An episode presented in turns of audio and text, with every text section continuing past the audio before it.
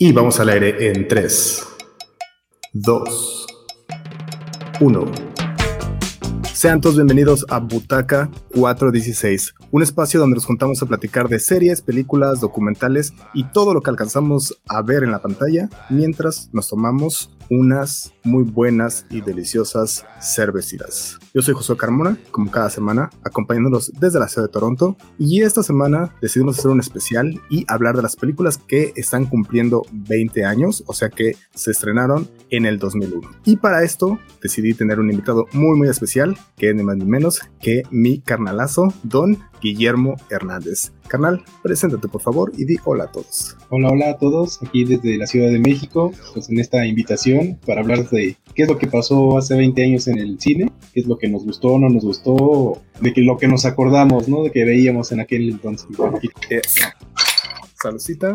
Yo tenía muchas ganas de que me acompañaras a hacer un episodio de Butaca 416, porque muchas de las cosas que yo, de los gustos que tuve, de todas las cosas que sigo viendo hasta ahora, tú fuiste una gran, gran influencia para mí y eso está bien chido. Entonces ahorita este programa va a ser todavía más, como más importante y más, porque pues bueno, nos vamos a regresar muchos años, o muchos 20 años para ser exactos, y vamos a ver qué es lo que estábamos viendo y qué es lo que estábamos haciendo. Y pues sí te digo que como siempre, pues fuiste una gran influencia porque tú eres el que llevabas un montón de cosas a la casa y, películas, libros y muchos, etcétera, series y todo lo que alcanzamos a ver ahí. Y eso estaba bien chido. Entonces, qué bueno que estás aquí acompañándome y vamos a ir platicando de, eh, de lo que estábamos viendo en ese extraño 2001. ¿Tú te acuerdas, para empezar, qué estabas haciendo en el 2001? Pues precisamente hace rato que me preguntaban por acá, ¿no? ¿Y qué estaba haciendo? No sé, yo creo que tenía mucho tiempo para acordarme también de todas las películas que estamos repasando, porque no, se, se supone que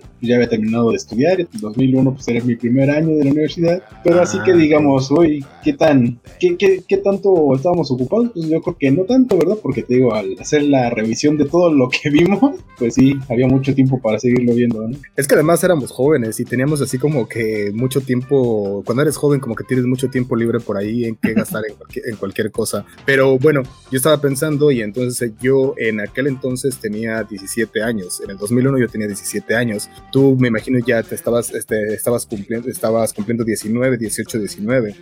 O sea, apenas, apenas estabas tomando tus primeras cervezas porque apenas estabas pasando a ser sí, aquí es este, edad legal para comenzar a beber es 18 años. Sí, no, acá sí este, fue un poco diferente. Acá y lo que lo vas conociendo, ¿no? Ajá, no, yo ya a los 17, la verdad es que sí, ya, ya, ya tenía un par de fiestas encima por ahí, pero eh, eso era como para ponernos en contexto, para que la gente entienda de por qué estas películas o de las que vamos a hablar es como tan significativo. Como estábamos diciendo, sí estábamos bastante jóvenes y éramos todavía muy impresionables tal vez, pero además es que este ejercicio de hacer, de hablar de las películas que estaban cumpliendo años, lo empezamos a hacer el año pasado, cuando era en el, en el 2020, con las películas del 2000, y estuvo bien interesante, pero cuando empezamos a ver, eh, o cuando eh, tuvimos esta idea de hacer este del 2001, y cuando estuvimos viendo cuáles eran las películas del 2001, el año 2001 sí fue un año bien cabrón, estuvo bien chido en cuanto a películas y lo que estábamos viendo. Eh, ya iremos por ahí platicando, no sé si tú tienes algo en particular que quieras mencionar mucho de ese año, o si vamos a ir como una listita con la lista que teníamos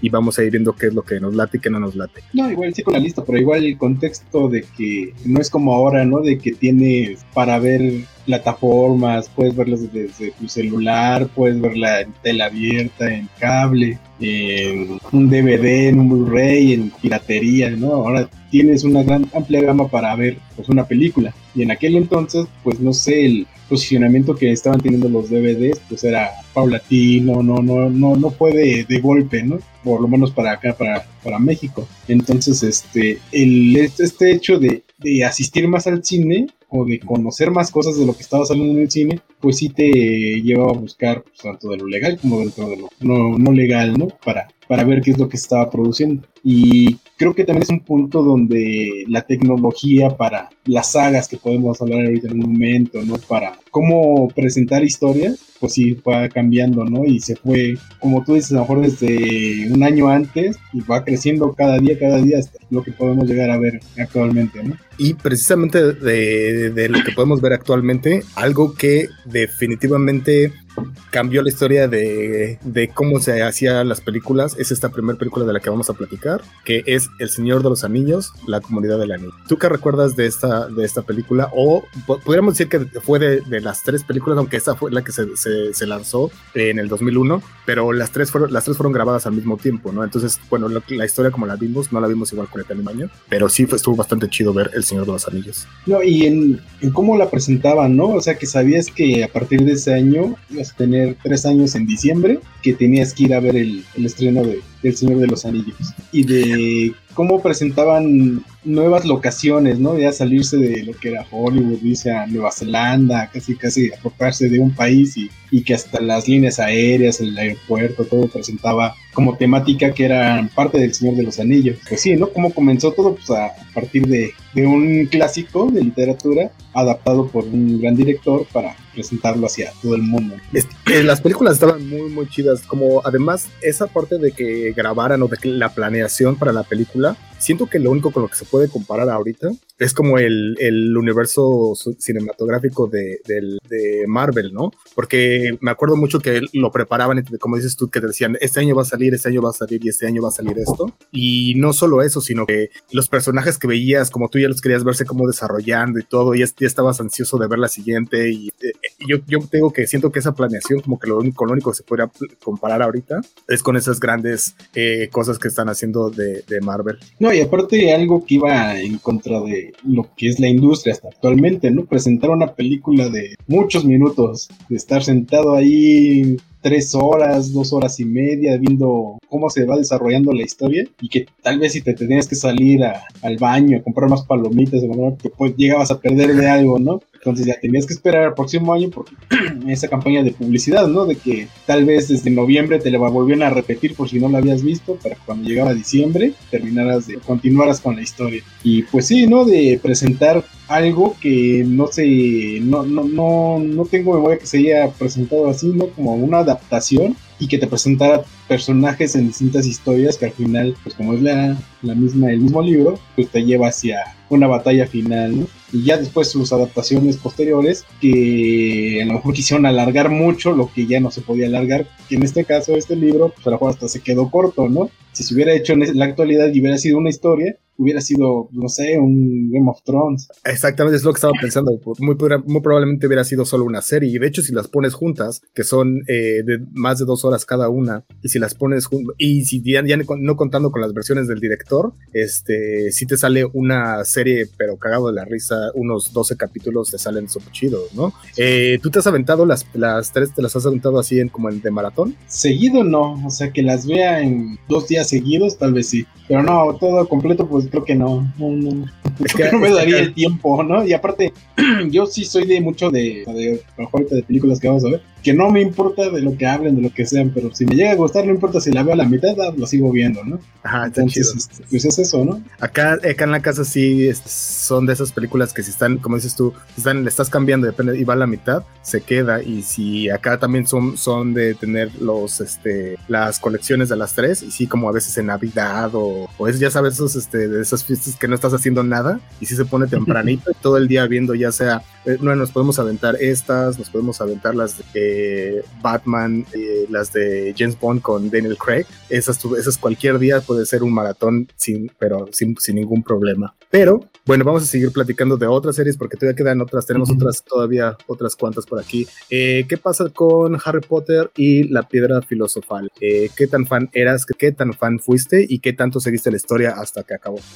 a mí me gustan las películas, me gusta como sentadas. Tal, tal vez lo que algo que no sufrió también este, el Señor de los Anillos fue como tanto hate, ¿no? De decir, ah, es que no es una adaptación literal porque al final de cuentas que era como lo primero que se hacía este tipo. ¿Qué es lo que pasó con Harry Potter? Al contrario, ¿no? Que todo el mundo tenía una gran expectativa porque ya era un gran libro. Yo no los he leído porque comencé con el primero y no me gustó, leí como medio capítulo y dije, ah, no, esto no es lo mío, me, quedo con las películas. Y a la fecha me sigo quedando con las películas, ¿no? Y creo que, son, que es una buena forma de contarlas, da lo que yo sé, porque no conozco la historia del libro, pero creo que sí tiene elementos que que permitió esto también, ¿no? Que, que sí fue un gran cambio, ¿no? a lo mejor algo que se empezaba a ver con el Señor de los Anillos y que él sí logró Harry Potter puede atraer a personas a leer, a entrar a los libros. Entonces, ¿por qué? Porque pues también si comparas el Señor de los Anillos, que era un gran tabique para leerlo, uno de Harry Potter, que era más accesible, que era un tema fantástico y que el, el objetivo a quien iba dirigido pues era los jóvenes.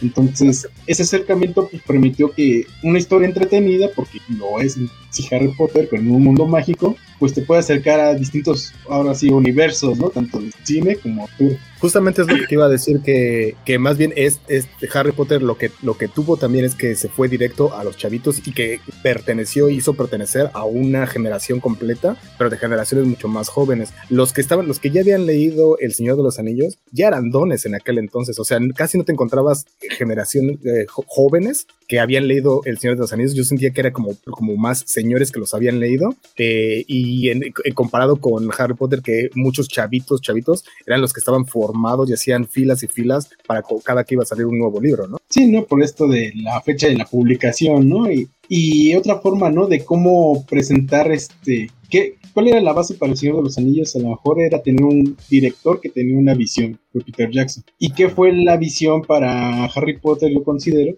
que la escritora estuvo inmersa en la historia. Tan es así que, por ejemplo, para el cast, para todos los personajes, una de sus condiciones es de que los protagonistas de las historias deberían de ser actores ingleses. Entonces, por eso todos los actores principales son ingleses. Cuando no se sabía quién iba a ser Voldemort, primero que nada, podía llegar a actores en Estados Unidos que dieran ese perfil de malo, malo, ¿no? Sin embargo, dentro de cuando ella otorgó los derechos para la filmación, sí era eso de, ¿saben qué? No, todos los actores principales deben de ser ingleses. Y por eso ese gran casting, ¿no? Que a lo largo de todo, de toda la historia, de toda la saga, que actores de teatro entraron al cine, ¿no? Por medio de este de Harry Potter. Y ahorita que estás comentando eso eh, y de cuánto eh, de cuánto la escritora estaba eh, metida en el proceso, que yo sé que también hasta ella fue la que escogió las personas para hacer el audio el, audiolibro, eh, quiénes iban a ser los actores que prestaban las voces para, para, para, el audiolibro. Entonces, o sea, está tan clavada en eso y tan clavada en cómo quiere ella contar su historia, como, como dices, que pues, se mete definitivamente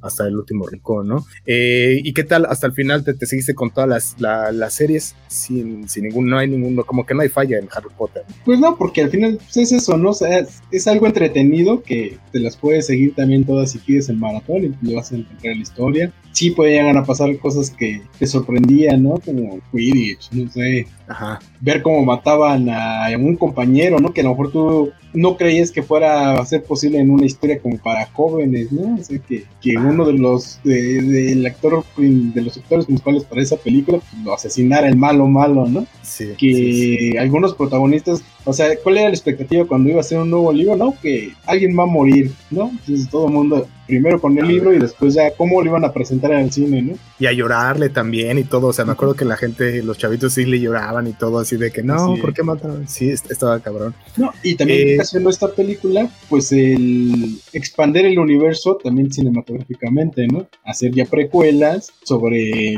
libros que se escribieron posteriormente también. Que es súper inteligente, hasta libros que ni pensarías que podían hacer este, que ni podían ser película, ¿no? Ah, no me acuerdo cómo se llama el último, pero en realidad el libro es un catálogo de, de los, de los, eh, de las criaturas fantásticas, literalmente es un catálogo y de eso hicieron una película, ¿no? Entonces está bien cabrón, está bastante chido. La siguiente película es otra también que se volvió una saga, que es la de Ocean's Eleven. ¿Qué tal? Esta para mí, yo soy bien fan de los Haze Movies, me encantan, me encantan, y esta en particular me late un montón. Y bueno, encontramos ahí a un Brad Pitt y a un George Clooney jovencísimos que se ven ahí súper chavitos y, muy, muy chida. ¿Qué tal? ¿A ti te laten o no te laten? Sí, eh, pues que final de cuentas es entretenido, ¿no? O sea, yo creo que cualquier cosa que sea entretenido, pues no, no le vas a exigir muchas cosas, ¿no? Pero también este el giro que te puede dar al final de oh, es cierto, ya cuando la vuelves a ver dices, es, que ahí pasó lo que te dice al final, ¿no? Entonces ya ahí es cuando dices, no, pues sí. Y pues, ¿qué es esta película? Pues esta película es como una reunión de amigos, ¿no? Así de,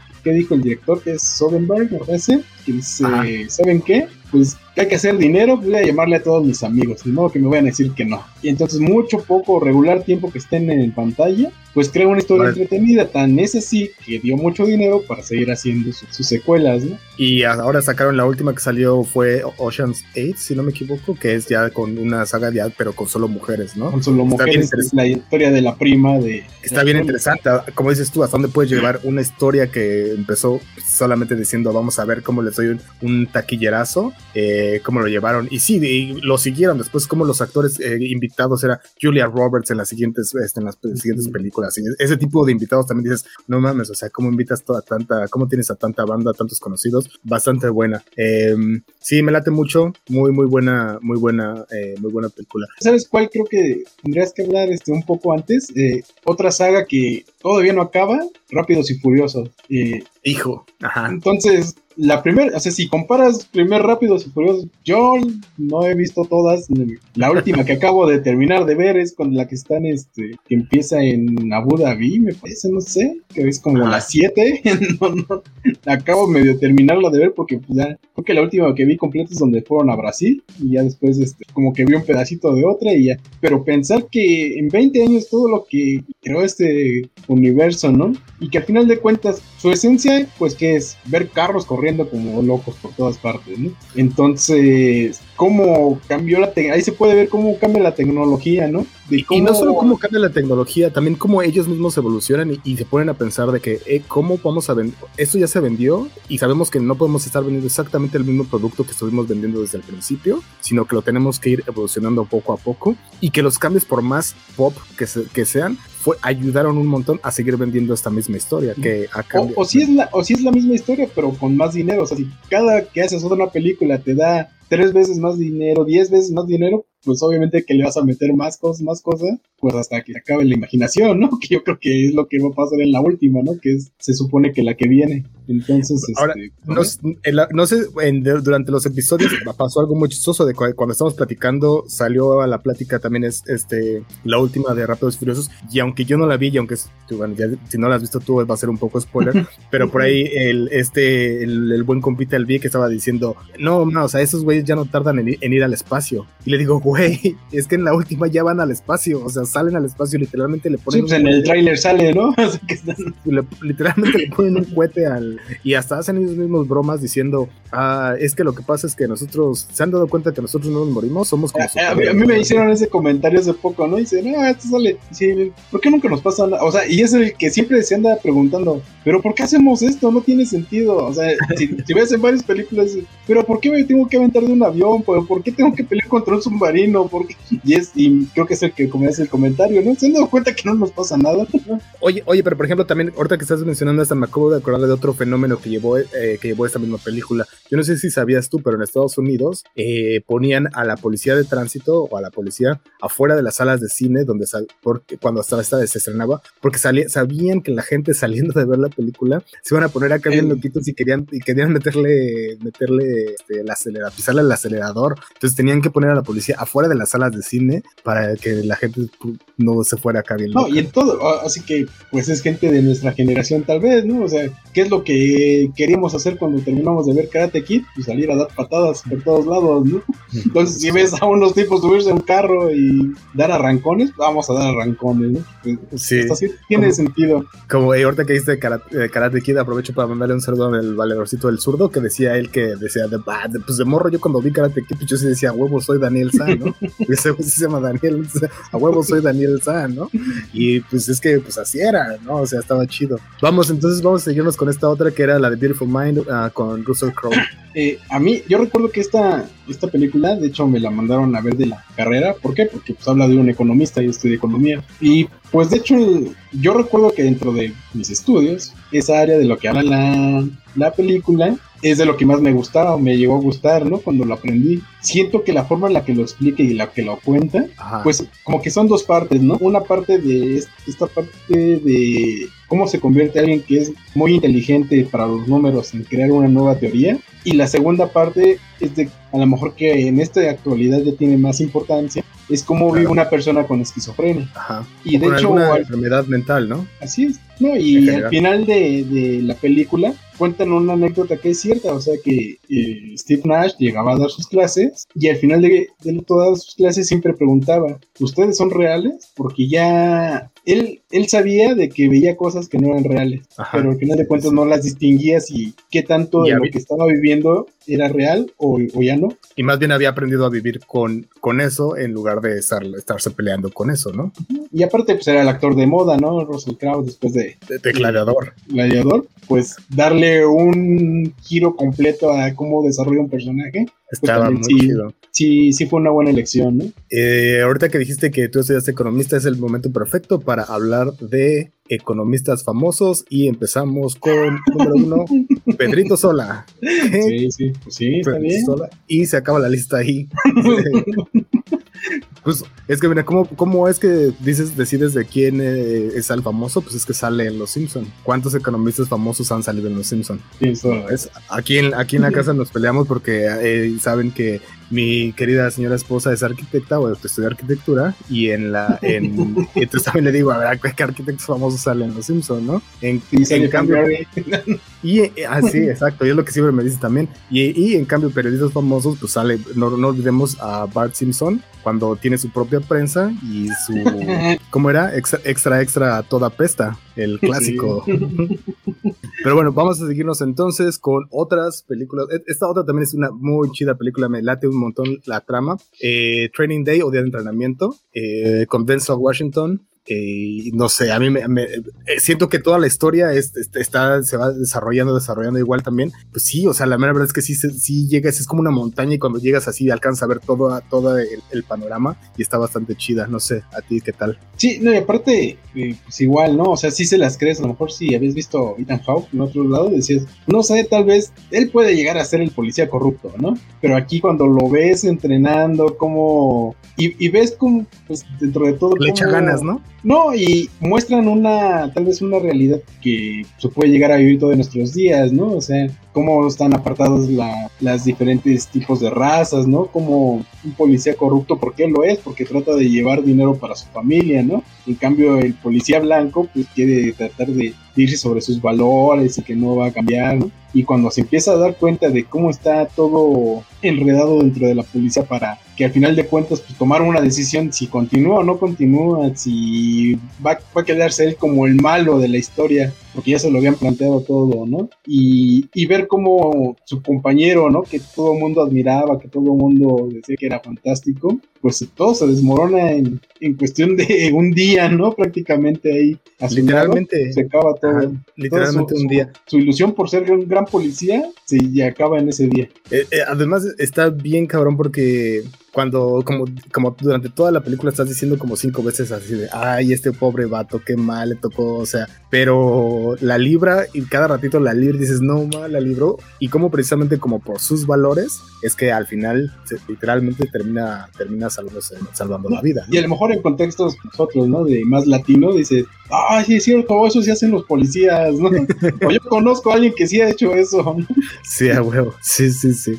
Como para nosotros no, no, era, no era sorprender porque lo hicieron, ¿no? Sino sorprenderse porque lo estás viendo reflejado en una película. Ajá. Bueno, hasta ahorita vamos hablando de aproximadamente 5 o 6, que hasta ahorita, ¿cómo has sentido esas películas? ¿Cómo crees que han envejecido? ¿O eh, como las viste en aquel entonces y las, ves, las vuelves a ver ahora? ¿Crees que hay, eh, hayan envejecido bien? Eh, yo creo que las sagas, pues sí, ¿no? Porque te dan, porque te acompañan a lo largo de por lo menos de tres años, ¿no? Por lo menos te acompañaron. Entonces puede apelar a tu nostalgia si la llegas a ver, si la te, te llama la atención. A lo mejor que esto como una mente brillante, pues no creo que sea tan socorrida, ¿no? ¿Por qué? Porque pues es un tema no tan, este, te digo, si, si lo ves como por la parte tal vez de un académico, pues dices, ah, bueno, le puede llegar a interesar el tema. A lo mejor tiene más relevancia, digo, en la actualidad que más hacia las enfermedades mentales que les vamos a dar, que, que, se les empieza a dar un poco más de importancia, de que cómo vivir con ellas, cómo convivir con ellas, pues a lo mejor sí puede ser una parte para conocer más, pero no creo que haya envejecido tan bien, ¿no? En ese sentido. Ahora, te puedo asegurar que va a ser una de las películas que la gente va a seguir viendo por una razón que es que pues, se llevó el, el, Oscar a Mejor Película. Eh, aunque lo crean o no, la mejor, le ganó eh, Una Mente Brillante, le ganó... Sí, o sea, si, si alguien entra por... No, o sea, sí creo que por... Si, si entras buscando ahora sí que la, la, moda, ¿no? De, ah, ya voy a comenzar febrero, tengo que ver todas las películas que sean de Oscar y va a salir en la lista, ¿no? Así, no, voy a verla. Pero como que sea algo que alguien la quiera ver, no, no, no creo que sea tan, tan así como recordar alguna de las series y decir, ah, pues es que sí, yo me acuerdo de tal parte, no me acuerdo en cuál salió, pero me acuerdo de tal parte y la voy a seguir viendo. Ahora, por ejemplo, lo que, lo que decíamos de cómo envejecieron también, El Señor de los Anillos, por ejemplo, eh, creo que ha envejecido, por, más que los efectos y hayan pasado 20 años, eh, creo que han envejecido bastante bien y que aún cuando las estás viendo, creo que la mera verdad son muy pocos los detalles los que le ves ahora ya que te pones así, ya muy a decir, ay, ay, no sé si se ve medio chafita, si se ve medio cuadradón, pero creo que todavía se ven muy chidas. No, y aparte es algo de que ya a lo mejor ya no vemos en los efectos nuevos, ¿no? Que es tomar un paisaje real y complementarlo con la tecnología. ¿no? En la actualidad ya esto pues, va disminuyendo, ya es más de estudio, más de algún tipo de producción distinta, ¿no? O se crean nuevas tecnologías. Con la última serie de Star Wars que estaban enseñando cómo la tecnología en la que estaban utilizando, en realidad no estaban en el, nunca, casi muy pocas cosas grabaron en el desierto. La gran mayoría lo hicieron eh, y es, se, ve bien locuchón como es como una pantalla grandota donde... Es un gran huevo. Este, y se ve súper chingo. O sea, la mera verdad es que no se nota. O sea, más bien donde, donde ves las cosas de, de, los efectos son más en otras cosas de efectos, pero no en los escenarios. O sea, nunca pensarías que en realidad no estuvieron grabando en los escenarios, ¿no? Eso está sí, aquí lo que, lo que hizo el Señor de los Años fue crear el software para replicar miles de orcos ah, sí. que tuvieran comportamientos distintos al mismo, en, en la misma imagen, ¿no? En la misma secuencia. Entonces, eh, ¿qué es lo que propició? Que tengamos películas mejores en cuanto a tecnología, ¿no? Que cuesta mucho, pues sí, pero pues él tenía mucho presupuesto también, ¿no? Entonces lo supo invertir correctamente. Sí, no, pues imagínate nada más, pues que ah, tienes una, eh, tienes unas ideas muy chingonas de elaborar, tienes una historia bien chida también y tienes un chingo de dinero, pues se combina todo para hacer una gran, gran saga y que hasta la fecha siga, ¿no? Y como obviamente faltan un montón de películas y series que fueron estrenadas en el año 2001 y de las que queremos seguir platicando, decidimos dividir este episodio en dos partes. Así que hemos llegado al final de la primera parte de las películas que están cumpliendo 20 años este 2021. Muchas gracias a todas las personas que escuchan el programa, ya sea la versión live en Facebook o YouTube o la versión editada a través de Spotify, Apple Podcasts, Google Podcasts, etcétera, etcétera. Esto fue Esto 416. Hasta la próxima.